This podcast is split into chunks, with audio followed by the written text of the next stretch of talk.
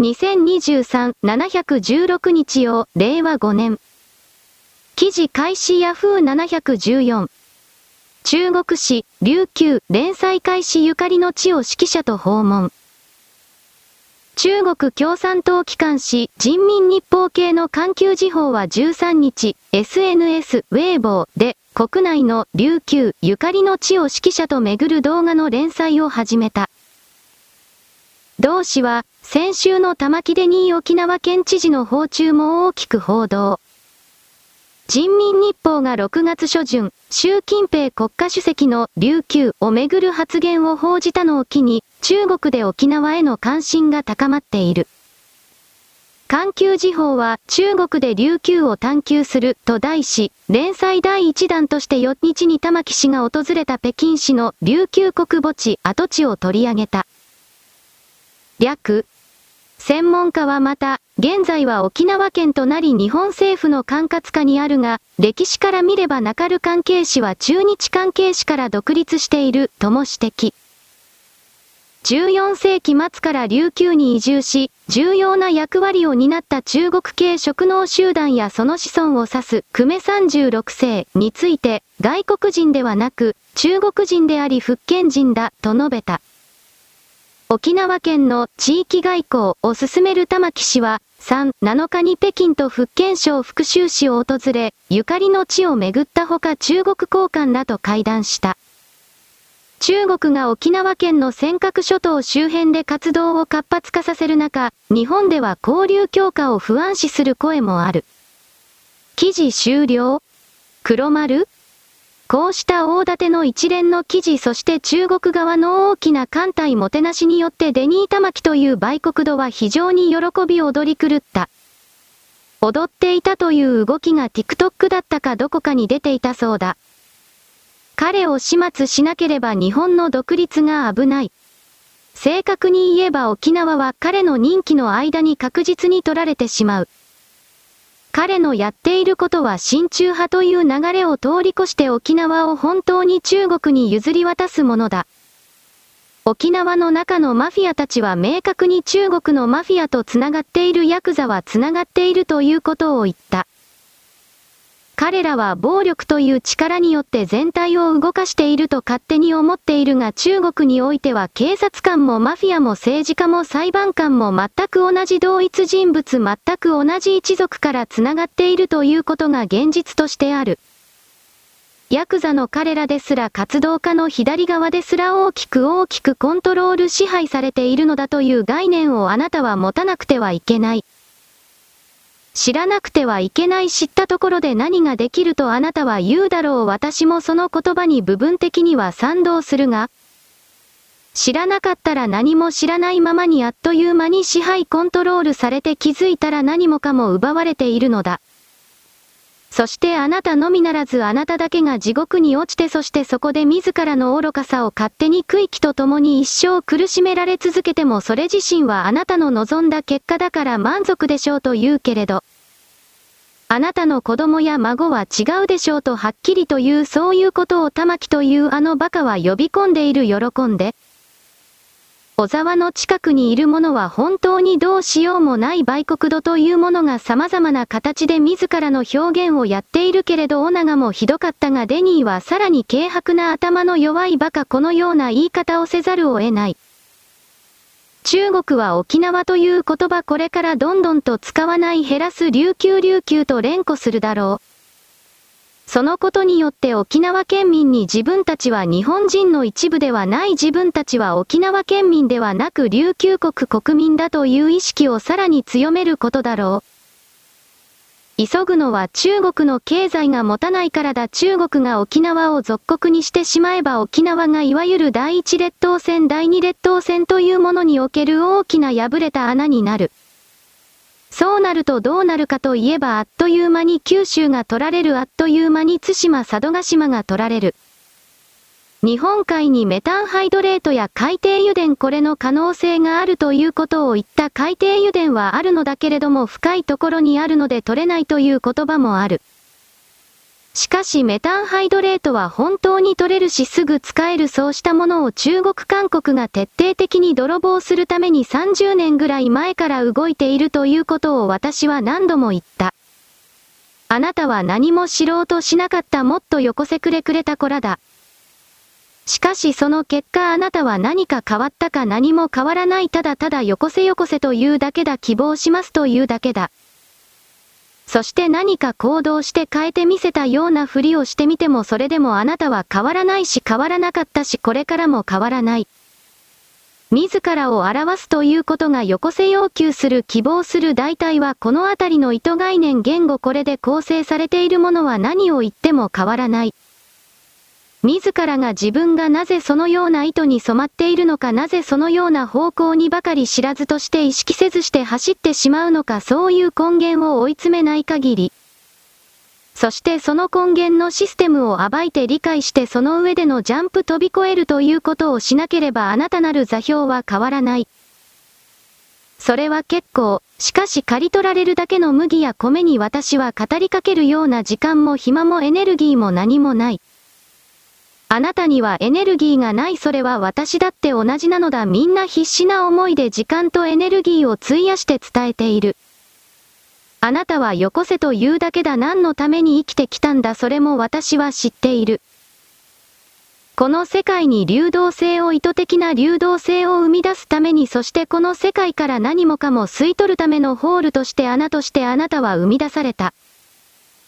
だからあなたなる座標にカルマであるとか魂が成したいことなすべきことなどといった課題は人口の偽物の設定としては与えられているだろうが本来はそのようなものはないのだ。あなたを含めてあなたの集合魂とやらも含めてこの地球上で地球領域で初めて人工的に形成された AI のような存在があなたあなたたちなのだから。そこから本当の命として変わっていく可能性はあるけれど自分自身が収奪の一部である流動性の一部であるということに対しての大きな概念を持たない限り、あなたたちなる座標に未来など最初からないそういうあなたたちなる座標が築いて離反していくということの消耗率消耗率ということを含めてそのロスを含めてあなたたちはこの地上に生み出された。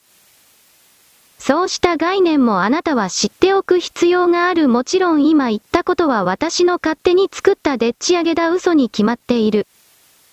それらが嘘であるか本当であるかということも含める何もかもあなたは考えてこなかったし行動もしてこなかった。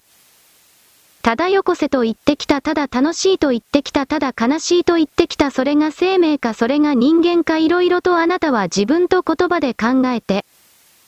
そして行動していただきたいと私は独り言を言うどうせ何もしないのだ。丸。記事開始もじゃもじゃっぱ711。怒られちゃうかな？ツイッターしか開けられない方々、字幕付けたので、ちょっと見てみてください。後で消すかも？アンビションズさん、すみません。https コロンスラッシュスラッシュツイッター。コムスラッシュ i ステータススラッシュ167系9417兆6978億6675万6098報道されない杉並区政の現実、杉並区でミュニシパリズム、地域主権を掲げる新しい区長が就任して1年。先進的な理念の区政として大手マスコミは前向きに取り上げてきた。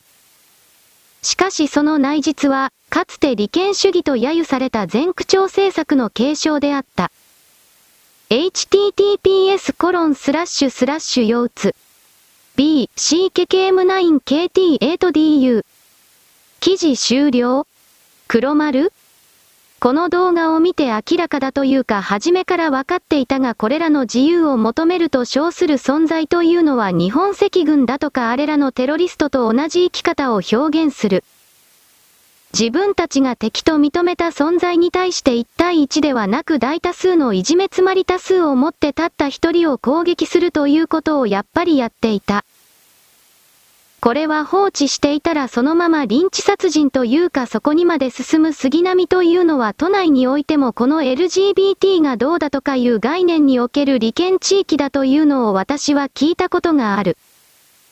実際にこれに関わる人々がその同性愛であるとかルグブトだとかそうしたものに対する何かを解決しなくてはいけないという気持ちを持っているからそういう集まりをしているのでは全くなく、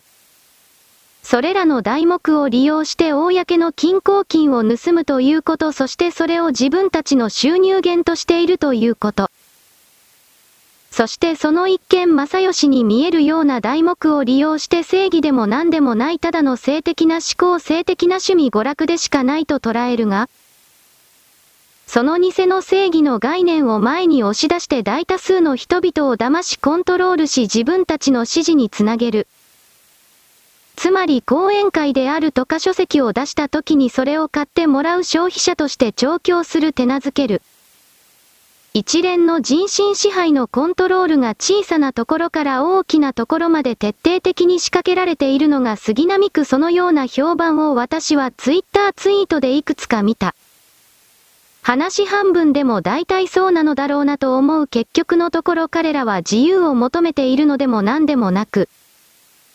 人々を支配コントロールすることを求めている。彼らのその心は一体どこからやってきたのかそれが私の中における探求のテーマの一つでもあるが彼ら自身にもどうせわかっていない。私は外側から勝手に何かを決めるだけに過ぎないが、この動画を見てあなたはどう思うか彼ら彼女たちのどこに正義があるのか正義というものはそれを人に恐怖をもっと押し付けるものでは断じてない。本当に正しいことであるのなら王道であるのなら人々は黙っていても自ら自発的に自由意志でそれを採用する。あなたの言ってることは本当に正しい。あなたのやっていることは多くの人々の私のためになるだから私はあなたを支持しようとなる。ところがこの動画にはそのような気持ちが何一つない1ミリたりともない我々はリベラルだとか自由だとかただ一方的にがなり立てている人の言葉。これらテロリスト放送するメディアそうした一連の構造に騙されることに疲れ切ってしまった慣れ切ってしまったがもうその状態を改めなければならない時が来た。これ以上支配とコントロールを喜んで仕掛けるような座標を泳がしていてはいけないそうしたことが我々一人一人に強く問われている時代に設定に入ってしまったのだ。ということ私は勝手に言うのである。丸。記事開始トライシー。コム714。シャルルドゴール国際空港とパリ市内を結ぶ高速道路、強盗被害多発。在フランス日本国大使館は、シャルルド・ゴール空港とパリ市内とを結ぶ高速道路上で強盗被害が多く発生しているとして、注意喚起している。強盗の手口の多くは、市内と空港とを結ぶ高速道路上において、渋滞で停車した車に強盗犯が徒歩やバイクで接近し、鈍器や石のようなもの等で車の窓ガラスを割り、膝やシートの上に乗せていたバッグ等を強引に奪うものだという。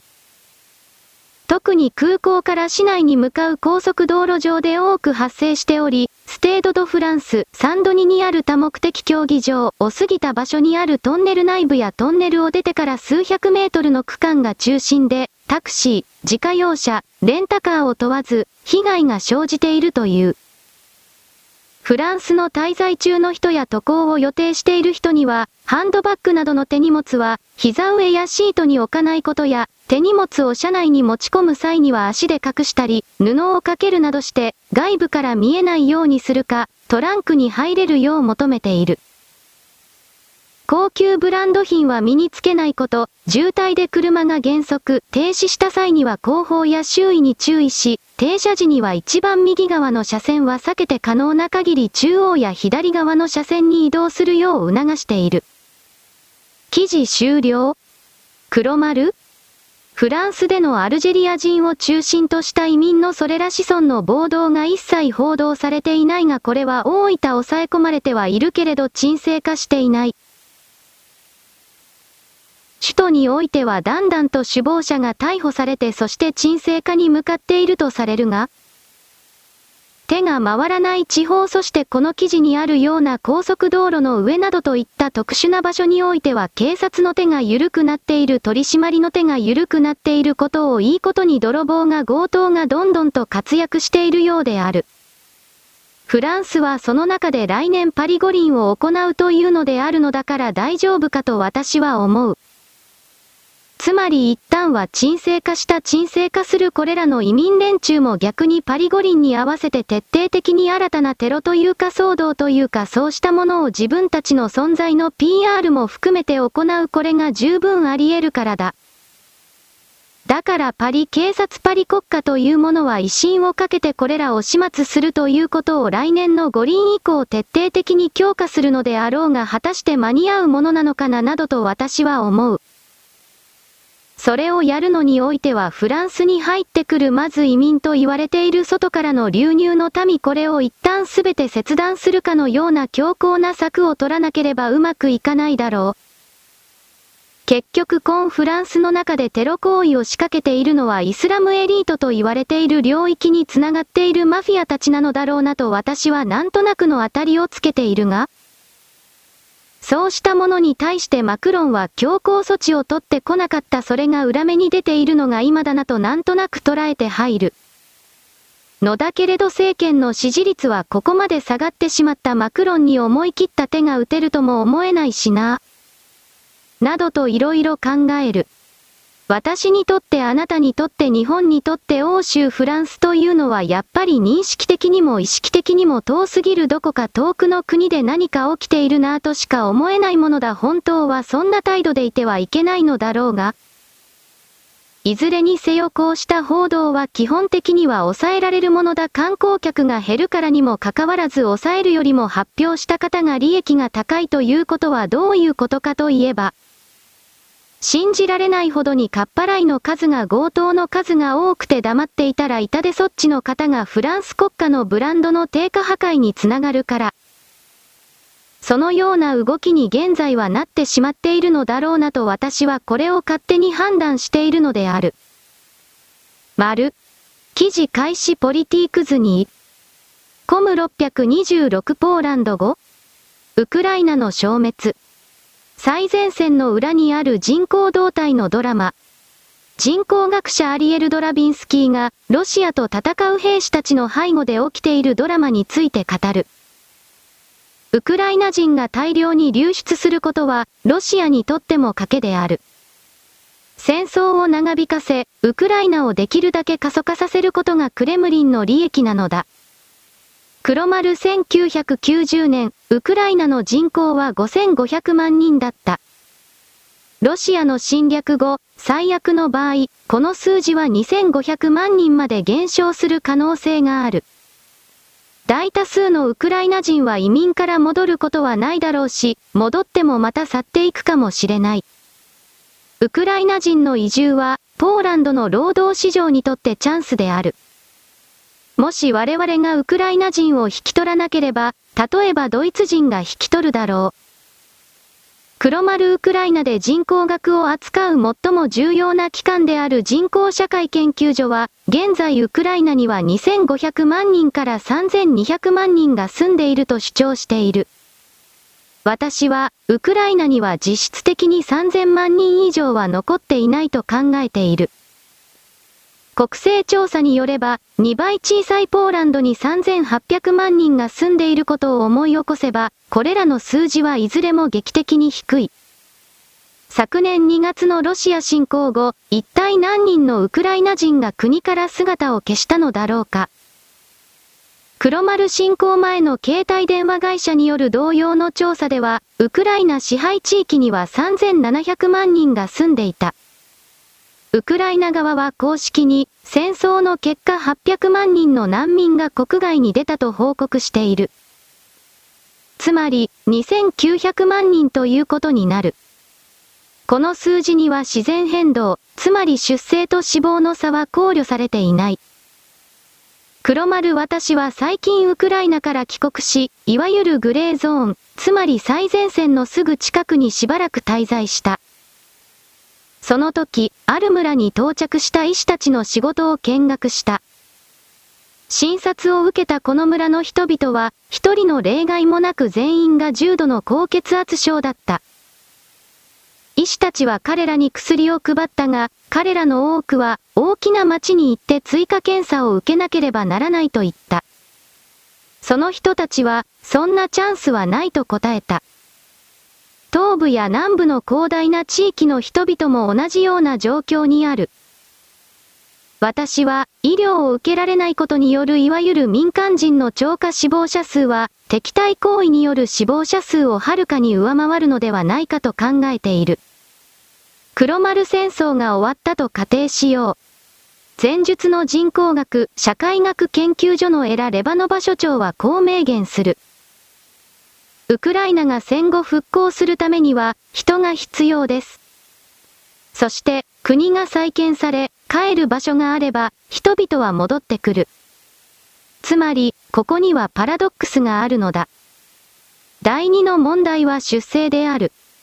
昨年の出生率は0.9で、1人の女性が出産した子供の数は1人以下だった。ウクライナの予測によれば、今年はこの割合が0.7まで下がる。また、戦争終結後は出生率が1.2まで上昇し、国の復興が順調に進めば1.5から1.6まで上昇する可能性もあるという。黒丸1990年には5500万人、ロシア侵攻以前は3700万人、現在は2500万から2900万人だった国である。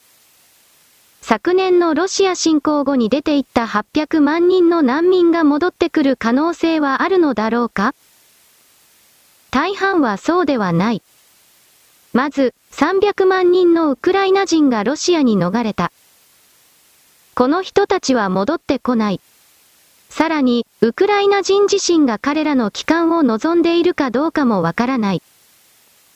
黒丸ウクライナ人との非公式な会話でよく耳にするのは、ロシア系民族が多数派を占めるドンバスとクリミアを失って初めて、ウクライナは親ロシア政党の深刻な影響力のない議会を手に入れることができたということだ。その結果、500万人が西側諸国へ流出した。そのうちの100万人は EU を飛び出してアメリカやカナダに渡っている。黒丸カナダはウクライナ人にとって非常に人気のある行き先だ。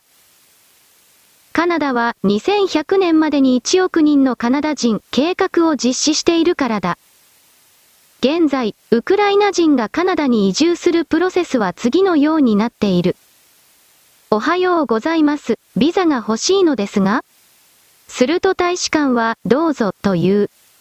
ウクライナ人はカナダで非常に充実した社会保障を受けることができる。中略？黒丸しかし、本当のドラマは田舎、特に東部の田舎を見ることだ。そこではほとんど誰にも会わないし、原則的に高齢者ばかりだ。ウクライナで起こっていることは、町や村の構造をどのように変えるのだろうか。現在の出来事は、以前から進行していたウクライナの私的大土地所有化拉致粉自殺音を加速させている。そこには、誰でも国から土地をもらえるという虚構があったが、こうした人々はすぐに大規模な農業コングロマリットのために土地を書き換えてしまった。だから村は過疎化し、戦争はそれを加速させた。村にはもともと若い人が少なかったが、今は彼らが去ってしまい、年配の人たちだけが取り残されている。こうした若者のほとんどは、外国から田舎に戻ることはないだろう。なぜなら、例えばクラクフと自分の村との生活水準の差を目の当たりにしたからだ。黒丸キエフを再建すべきか、小さな町を再建すべきかその時、小さな町を犠牲にして大きな中心地を再建することに、誰も瞬きをしないことは保証する。都市で 1km の送電線を引けば、何万人もの人々に電気が供給されるが、村で同じ 1km の送電線を引いても、一人にさえ電気が供給されないかもしれない。村は放置されたままとなり、その結果、過疎化が進み、急速に死に絶えてしまうだろう。したがって、将来的には、少数の都市と大規模なラティフンディストによって工作される畑があちこちにできることになるだろう。https コロンスラッシュスラッシュ Dziennik Polityczny。コムスラッシュ2023年6月26日スラッシュ Wymieranie Ukrainy demograficzny dramat za linią frontu。記事終了黒丸衝撃的な報告だそして私はあなたに何度もこれからの世界は人間の取り合いになるということを言ってきた。それは労働力ということは当然なんだけれどこの記事にあるようにインフラを敷設してもそのインフラの先にたくさんの人が住んでいなければ経済合理的に見合わずやる意味がないとなっていく。つまりそうしたインフラを設置することにおいても各関係企業が仕事としてこれを受け予定全体を回すのだからそれらも回らなくなり国として維持できなくなる。つまり国イコール国家というものは人口の数と密接に連結リンケージされており、このウクライナの場合においてはおそらく3000万人を割って2500万人2000万人を割るであろうという予測はそのままであろうと私は見る。となるとあのウクライナという広範囲の地域を一つの国として維持することはもはや不可能だと私はそのように冷徹に判断を下す。そもそもウクライナという地域は言語も宗教も歴史も全く違う大体は三分割できる。ヨーロッパに近いガリツヤ地方そしてキエフ大公これらに関係する真ん中辺地域これはキエフだ。そしてロシアの国境線に近いいわゆるドンパス地域これはウクライナでも何でもなく事実上ロシアだ。ロシア正教を信じロシア語で読み書き思考している従前のガリツヤ地方においては自分たちのことをヨーロッパ人だと思っている。信じている宗教もキリスト教をカソリックだついでに言っておけばゼレンスキーはいつの間にかユダヤ教からカソリックに改宗している。彼もまた宗教というものを上手に使っているだけだったとわかるだろう。そしてゼレンスキーはどこかの時点で亡命すると私は捉えるがその亡命先はポーランドになるのかなとなんとなく捉える。ポーランドという国家の人口の98%が経験なるキリスト教カソリック信者であるということはあなたもご存知だ。そうしたものの中に紛れ込むための準備を夫婦揃って行っているのかなとどうしても私はこうした意地の悪い言葉を出す。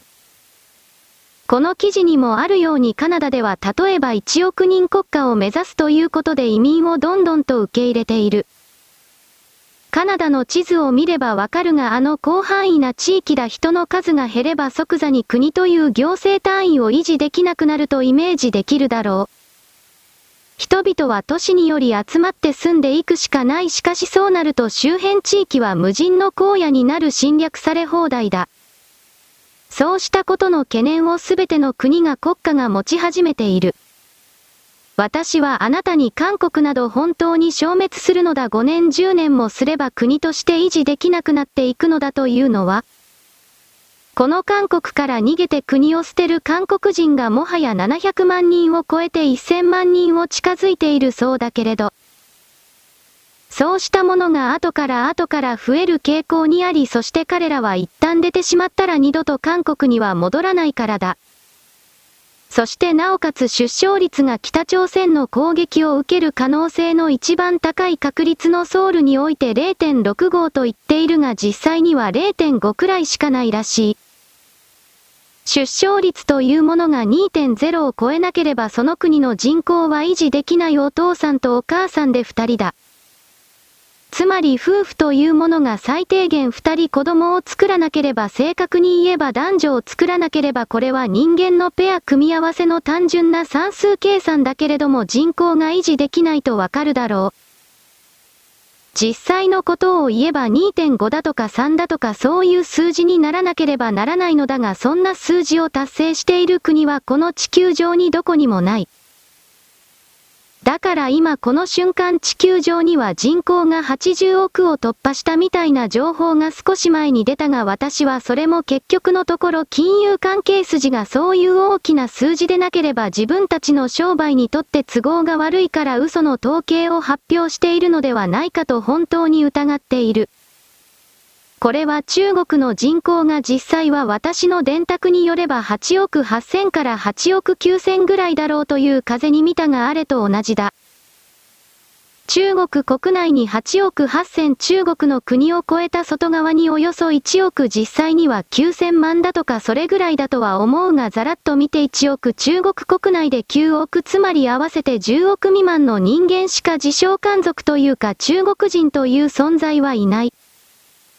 しかしインド人はリアルで14億で戸籍の調査から外れたものが1億人ぐらいいるので15億人というのが実際の数字ではないかと疑っているが、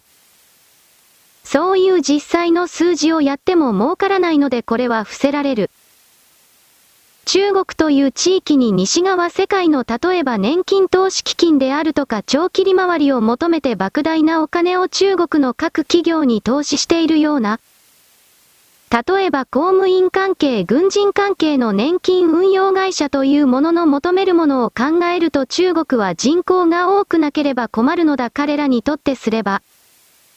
つまりそれと同じ見方が地球人類80億人突破という数字のこの一連の無料の言論空間の中での情報拡散の中に隠されているのではないかと私は常に疑う。無料の言論空間で本当の真実の情報などが全人類にただで与えられるわけがない。この当たり前の考えを誰も持たない。人類はすべて白痴だ人類はすべて知恵遅れでありそれにもかかわらず自らは頭が良い賢い優れているなどと思うのだから手がつけられない。その手がつけられない惑星に私は立っているあなたは自分はどこに立っているのか真面目に考えるべきだ。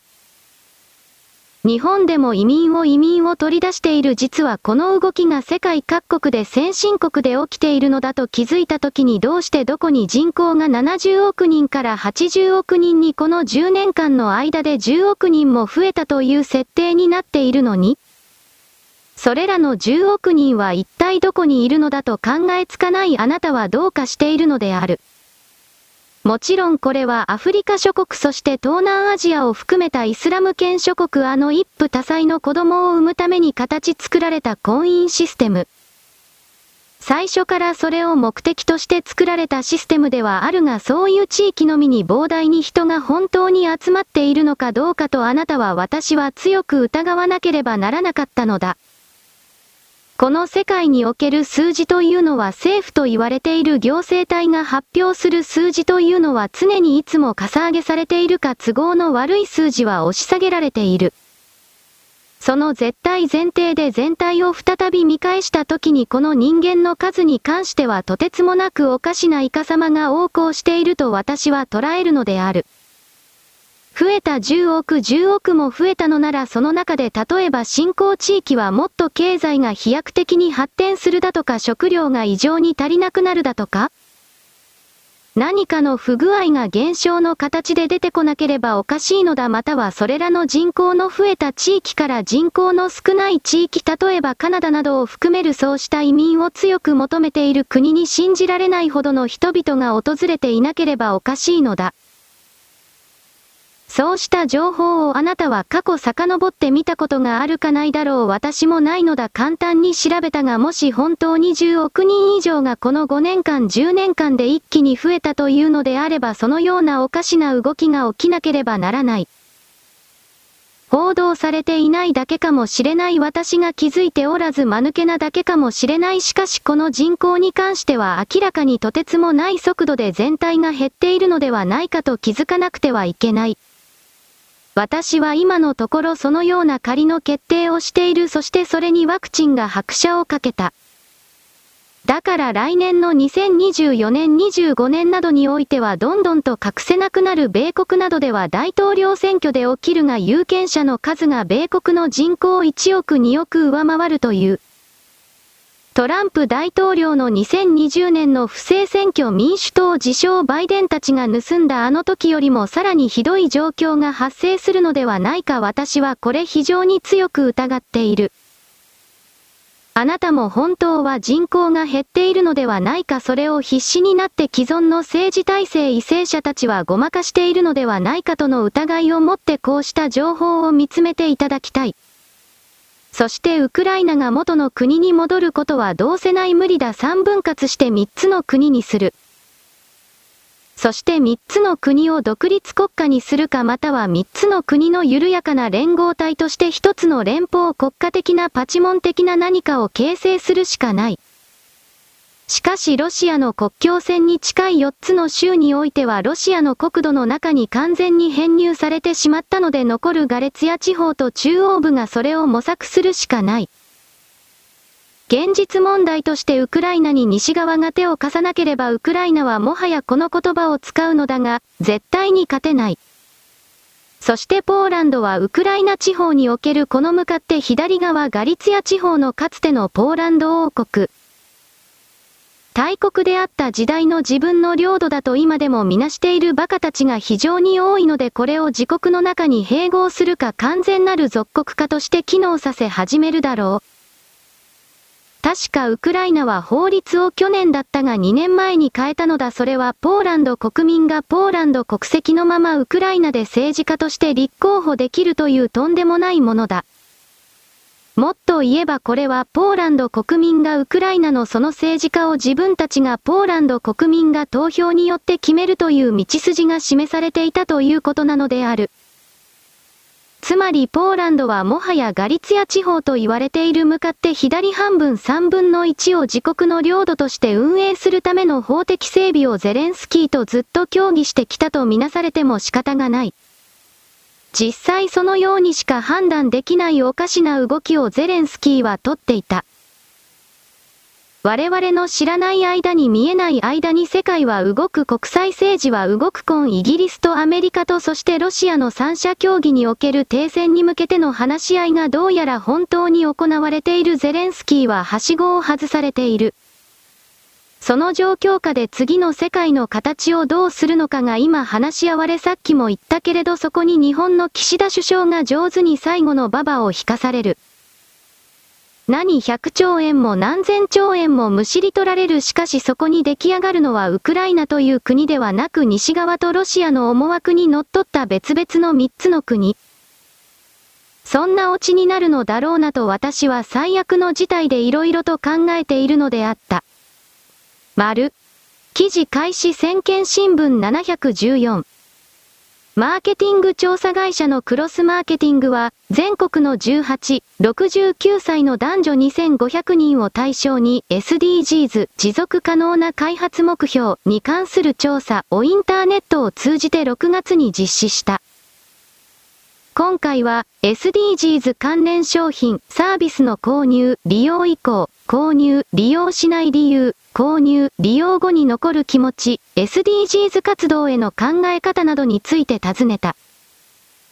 SDGs 関連商品の購入や利用以降は、購入、利用したい8.2%と、どちらかといえば購入、利用したい55.3%を合わせて63.5%あり、昨年6月の調査より2.7ポイント減少した。昨年と比較して、購入、利用以降が上昇したのは男女とも28、29歳だけで上昇幅は6、7ポイント程度、一方で男性50代は12ポイントと大きく減少した。購入、利用したくない理由は、興味がない29.7%価格に転嫁される20%うさんくさい信用できないが18%だった。60代は価格に転嫁される。40、50代はうさんくさい、信用できない、50代は自分にとってメリットを感じない、20代は何も変わらない、無駄、型年代より高い傾向にある。続きは先見新聞。2023年7月14日。記事終了。黒丸。この持続可能な開発目標という言葉は今この瞬間支配層をやっている側が持続開発可能という意味であって、一般の我々庶民が何か利益を得られるというものでは毛頭なく、結局のところ今までよりも高い値段の商品を我々庶民に買わせるための理屈へ理屈でしかないということに多くの人々が最初から気づいていたけれど、最初は結局そうしたこと反対の言葉を言うことそのものが誰かに大きく批判されるのではないかと恐れてそして何も言わなかった。そうやって搾取され2年ぐらい過ぎてやっとのことで本当に何にも変わっていないしコストが上がるばかり支払うお金が増えるばかりで何一つ良いことがないということに気づき始め、今回の質問に対してふざけるなバカということ柔らかい気持ちで言葉で言い出しているという言い方私はする。ものはいいようであるそれはわかるが明らかに多くの人々全員や正義の概念で縛ることはもはややるべきではない。それらが積もり積もれば本当の支配者支配層と言われている人たちに対する憎しみが大きくなる一方だ。しかしそれらの憎しみが強く表現される前にこの大衆と言われている領域を完全にコントロールできるそのようにしてしまうとでもいう動きが起きているのが今の世界だ。支配層も含めて人類になるものの存在すべてが行き詰まりの中に入っているということに気づく人はとっくに気づいているがあなたはそのあたりを何か感じることはあるかということを私は言う。丸。記事開始 FNN714。IOC 国際オリンピック委員会がロシアとベラルーシの委員会に2024年のパリオリンピックへの招待状を送らないことを明らかにした。IOC は13日の声明で参加資格のある203のオリンピック委員会への招待状を7月26日に送付すると明らかにした。その一方、ロシアやベラルーシなどは除外されると発表した。https コロンスラッシュスラッシュ腰痛。b ad3wlfqzc 記事終了。黒丸。国家としては参加できないかもしれないが個人としては参加できるのではなかったか？だからロシアやベラルーシは個人の資格でチームを作ってそして申請を行い実際に参加すると私は見るあまり深刻に考えるべきではない。マクロンは今ロシアとの関係を強く模索しているつまり元の状態に戻していろいろな物品を買いたい買ってもらいたいという戦争の前の状態に戻したい。フランスにとってウクライナというのはある意味どうでも良い地域だ穀物ぐらいしか付き合う価値はないけれどフランスは穀物自給国なのでウクライナから麦が入ってこなかったところで彼らは困らない。他の地域は知らんがそろそろ戦争が長引いて欧州の各国が本当の気持ちを前に出している。ウクライナなんか知ったことか問題は我々の国の国民の生活だと本当の気持ちがむき出しになっている。それがさらに大きくなるプーチン大統領はこれをこの気持ちの変化を計算していったと思わないけれどしかし沿線気分というものが広がった結果、このロシアとウクライナの戦いにおける周りの人々の認識が大きく反転するということは想定していただろうと思う。そして現実の問題戦争はウクライナは勝っていないしこれから勝つこともない。反転攻勢という言葉さえ最近は出なくなった無理だと分かったからだ。無理だと分かったから結局12日に開かれた NATO 会合においてはウクライナの NATO 参加などということは一言も出なかった。それを実現させればロシアとの第三次世界大戦に本当になるということを強く理解していたヨーロッパのそばはウクライナを切り捨てにかかった。これがさらに表面化する今英国米国ロシアの中で水面下で停戦協議を行われているどうもそうらしい。それらの周辺情報がポツポツと意図的に出されているゼレンスキーはしごを外されつつある。そして最後にババをつかまされそうなのがどうも岸田首相ではないか私は全体をそのように見ている。のでいい加減岸田首相に本当の知恵を与える軍師というか誰かいないのかなどとも思う。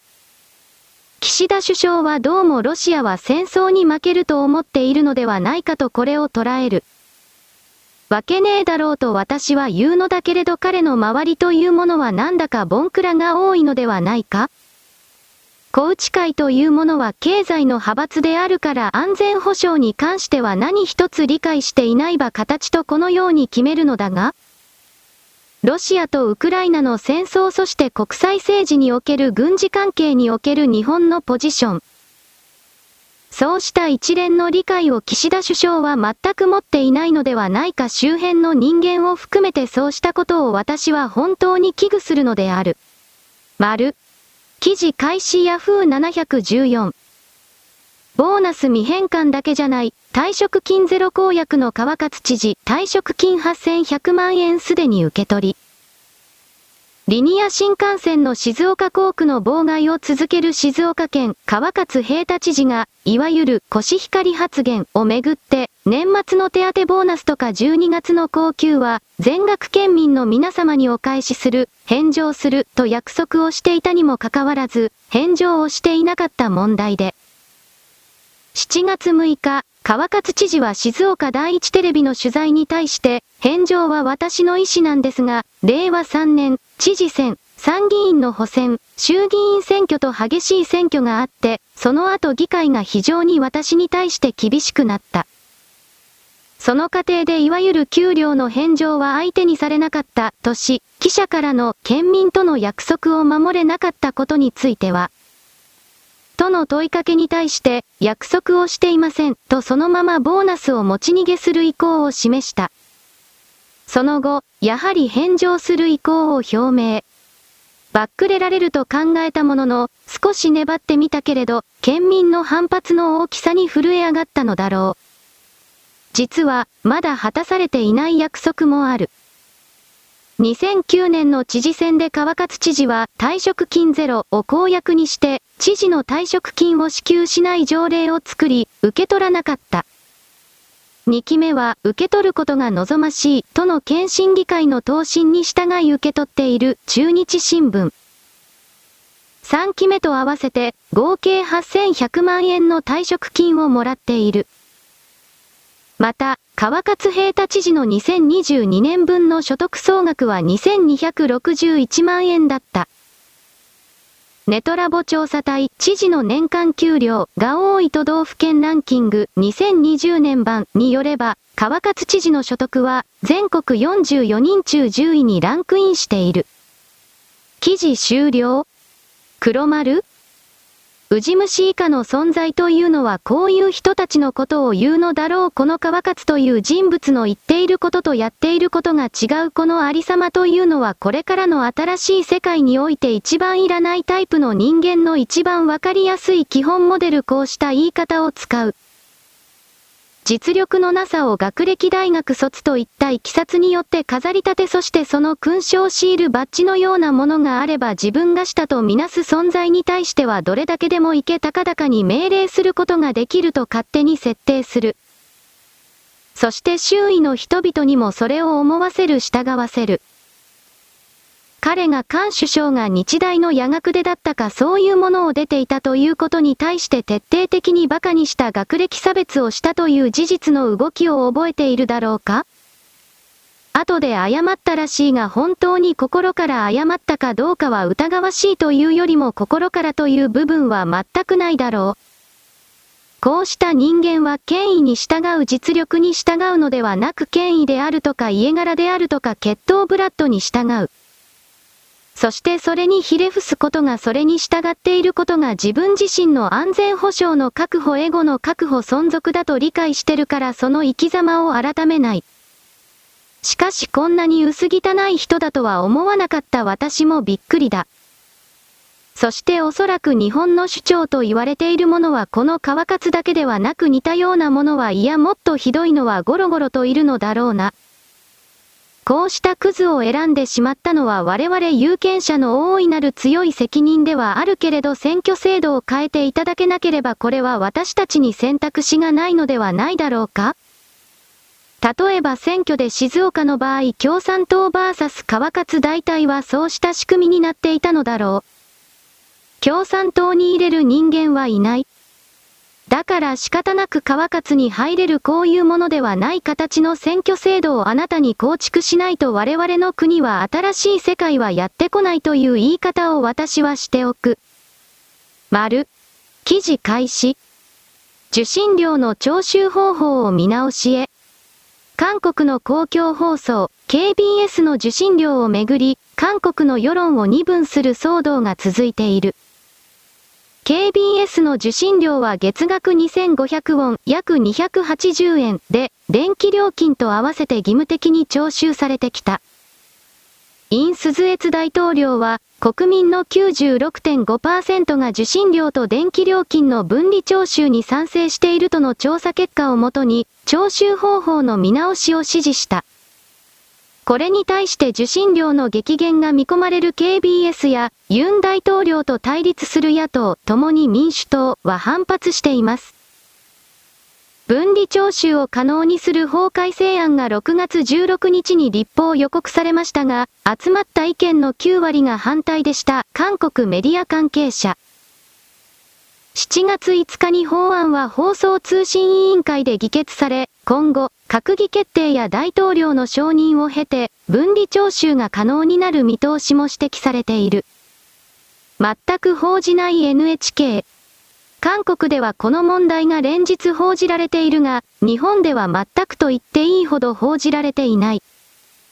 とりわけ、NHK の地上波ニュースは黙殺している。NHK 関係者が声を潜めてこう話す。実は上層部からこの問題についての報道を控えるよう指示が出されているのです。理由は様々に考えられます。もし韓国で KBS の受信料が分離徴収されるようになれば、受信料を払わなくなる視聴者が激増するでしょう。受信料の徴収強化を図っている NHK としては、受信料忌避を助長しかねないこの問題を報じることに逃げ腰になるのも仕方ありません。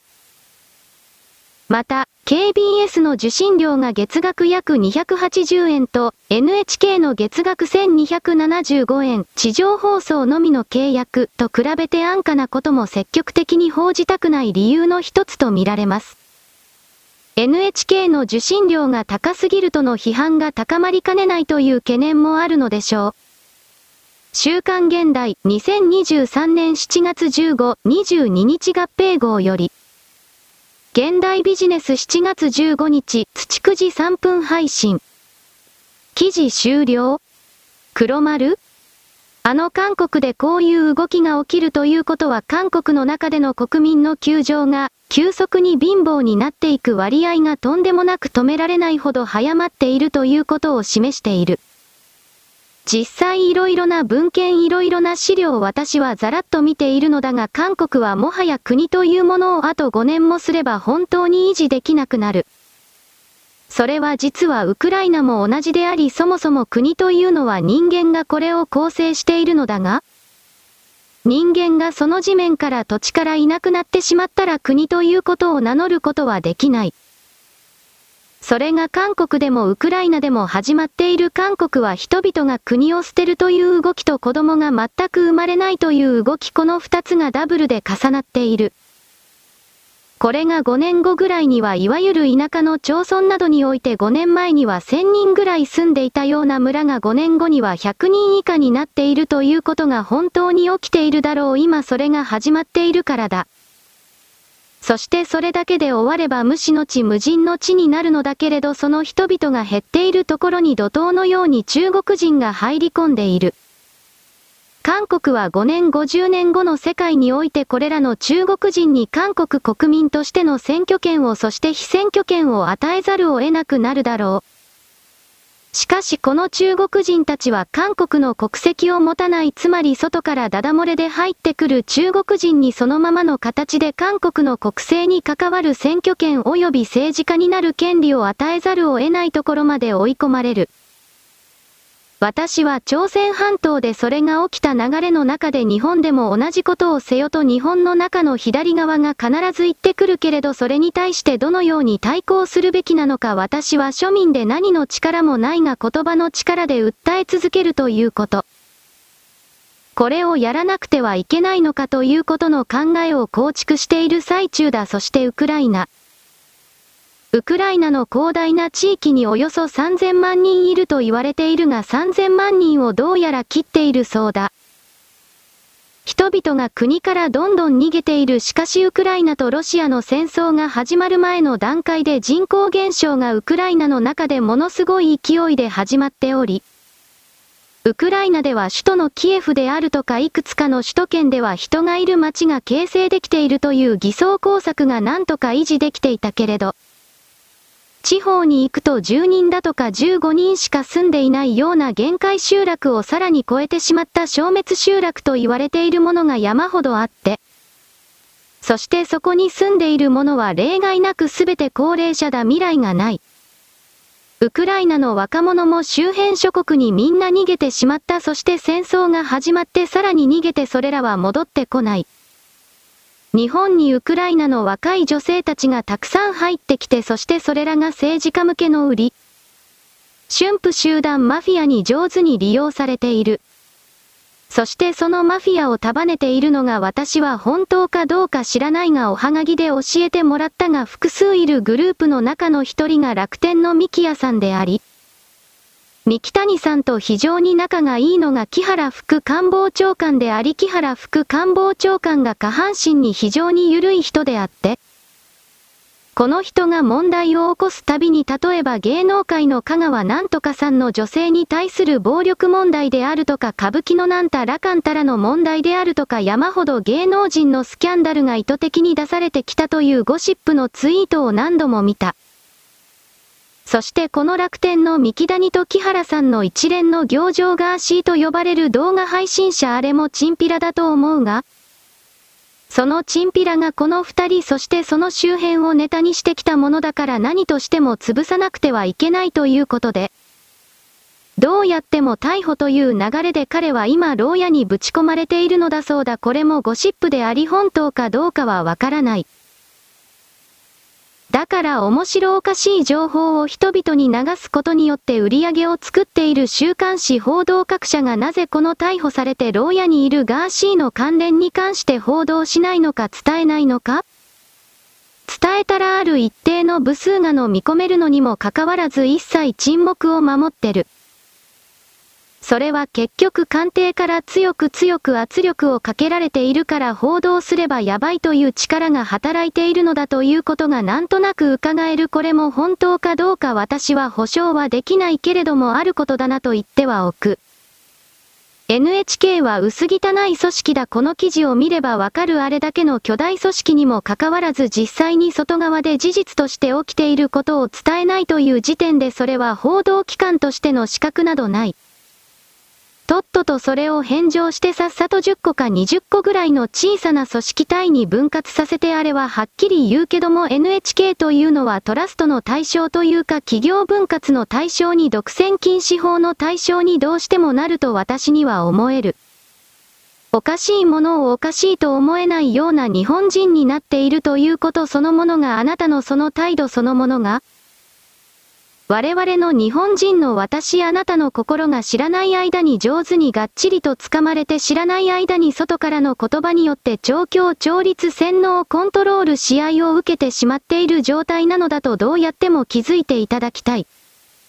私たちがまず日本人がまず抜けなくてはいけないのはこのステルスコントロールと言われているものの正体を暴き、そしてそれから抜けるということ。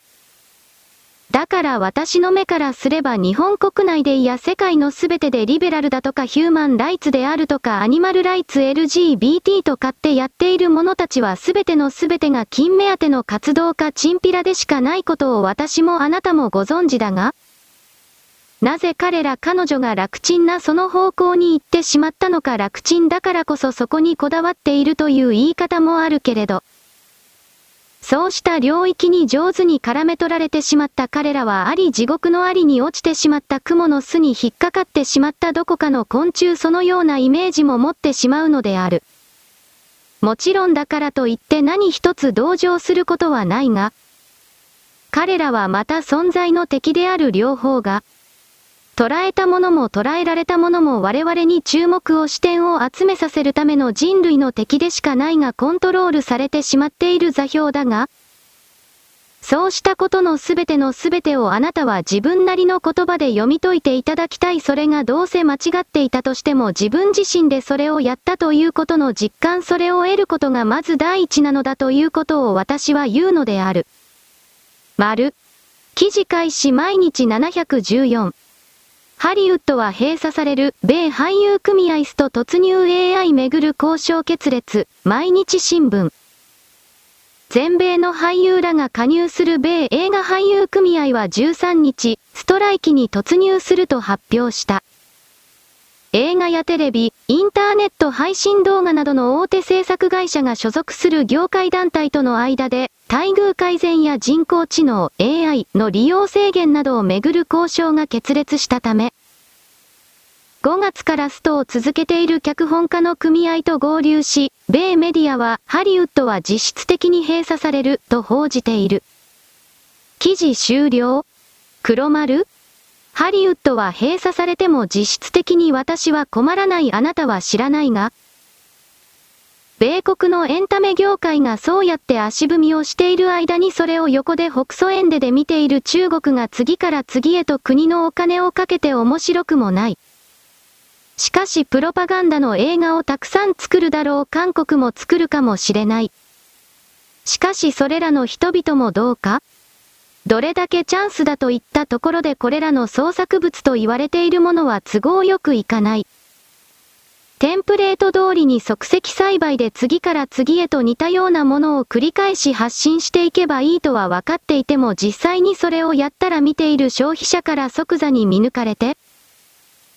その領域全体が動画領域映画領域全体が飽きられてしまう以後お金を払ってくれなくなる一番大事なところはそこだろう。中国はお金を払ってくれなくてもプロパガンダで中国は最高素晴らしいという形で人々を騙せればそれで良いと捉えるが、それが次につなげることができると彼らは考えるがもはやそんな余裕も彼らにはない。我々は中国があなたが想像する以上に金がなくなっているということを知っておくべきだ。中国来産者というものはそれでもこれからは中国の時代だという私はそれをすべて否定するわけでもなく米国がこれだけ愚かなことをしていれば本当にそうなってしまう。一瞬だけではあろうけれども中国に派遣が移動する可能性はあるなとも思って入る。がしかしまた同時に中国に派遣は移らず米国はこのまま派遣というものを失っていくというその事態も考えている。誰も後を継ぐことができないというか人類の中からエネルギーが急速に抜けていっているので旧来の考え方における体制を何かを構築することがほぼできなくなるという事態が訪れるのではないかと想定しているのであった。映画は本当に CG が作ることになる役者入らなくなるし声優ももちろんいらなくなる。すべて人工映像人工音声などがそれを占めるあなたは、ポッドキャストなどでほとんどが人工で作られてしまった番組というものを聞いたことがあるか事態というものはそこまで来ている人間がいらなくなるのだ。創作物において今まで能力のない人が能力のあるふりをして人々からお金を集めるということができなくなり、8割方9割方の自称クリエイターが死んでいく役者もいらなくなる。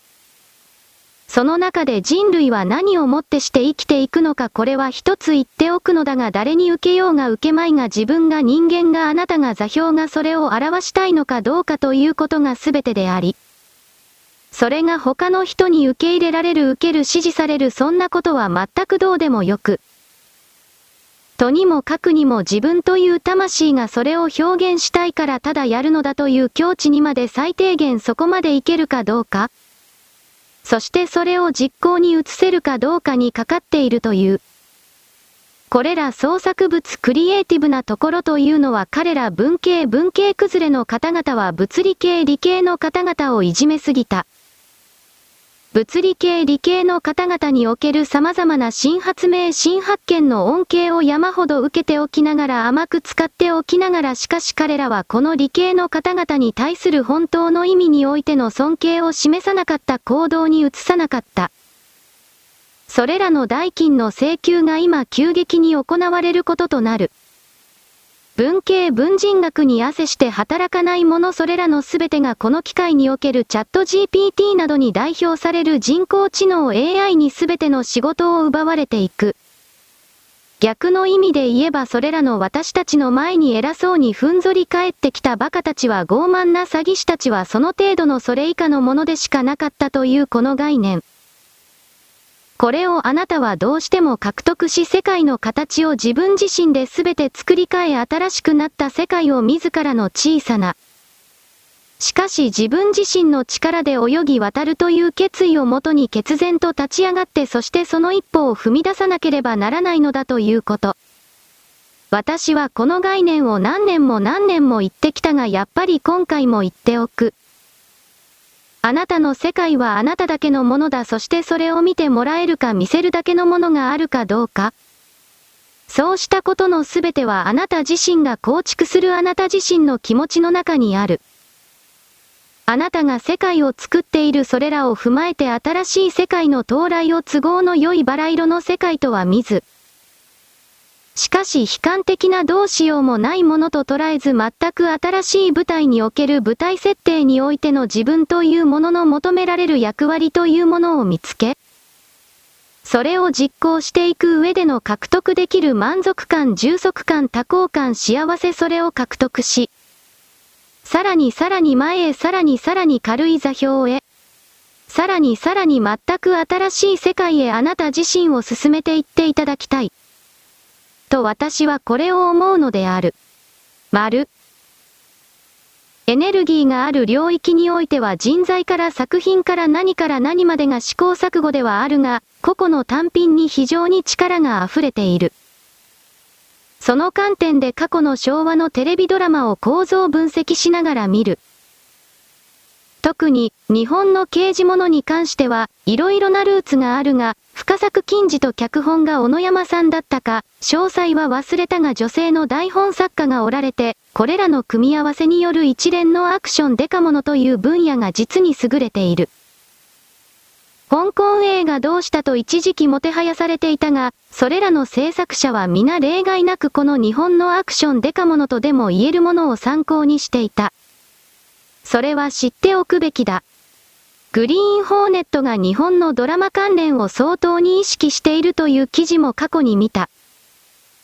我々は平成になって、つまり日米半導体協議だとかプラザ合意の後で、内部の金とエネルギーをすべて中間に付け替えさせられたけど、米国の支配層の思惑圧力によって、その事実に気づいた以上は、それらのすべてを返せ、と強く念じて思って、なおかつ行動をし、続けなければならない。それらの意思をあらわにしなければエネルギーは返ってこない。だがそれをやれば、すべて返ってくるのである。その観点で従前の昭和アクションデカモノとでも言えるドラマを見る機会があるのならあなたは見返していただきたい。奪還せよ、我らの命。彼らの愛する者は自由、求める者は平和。終了？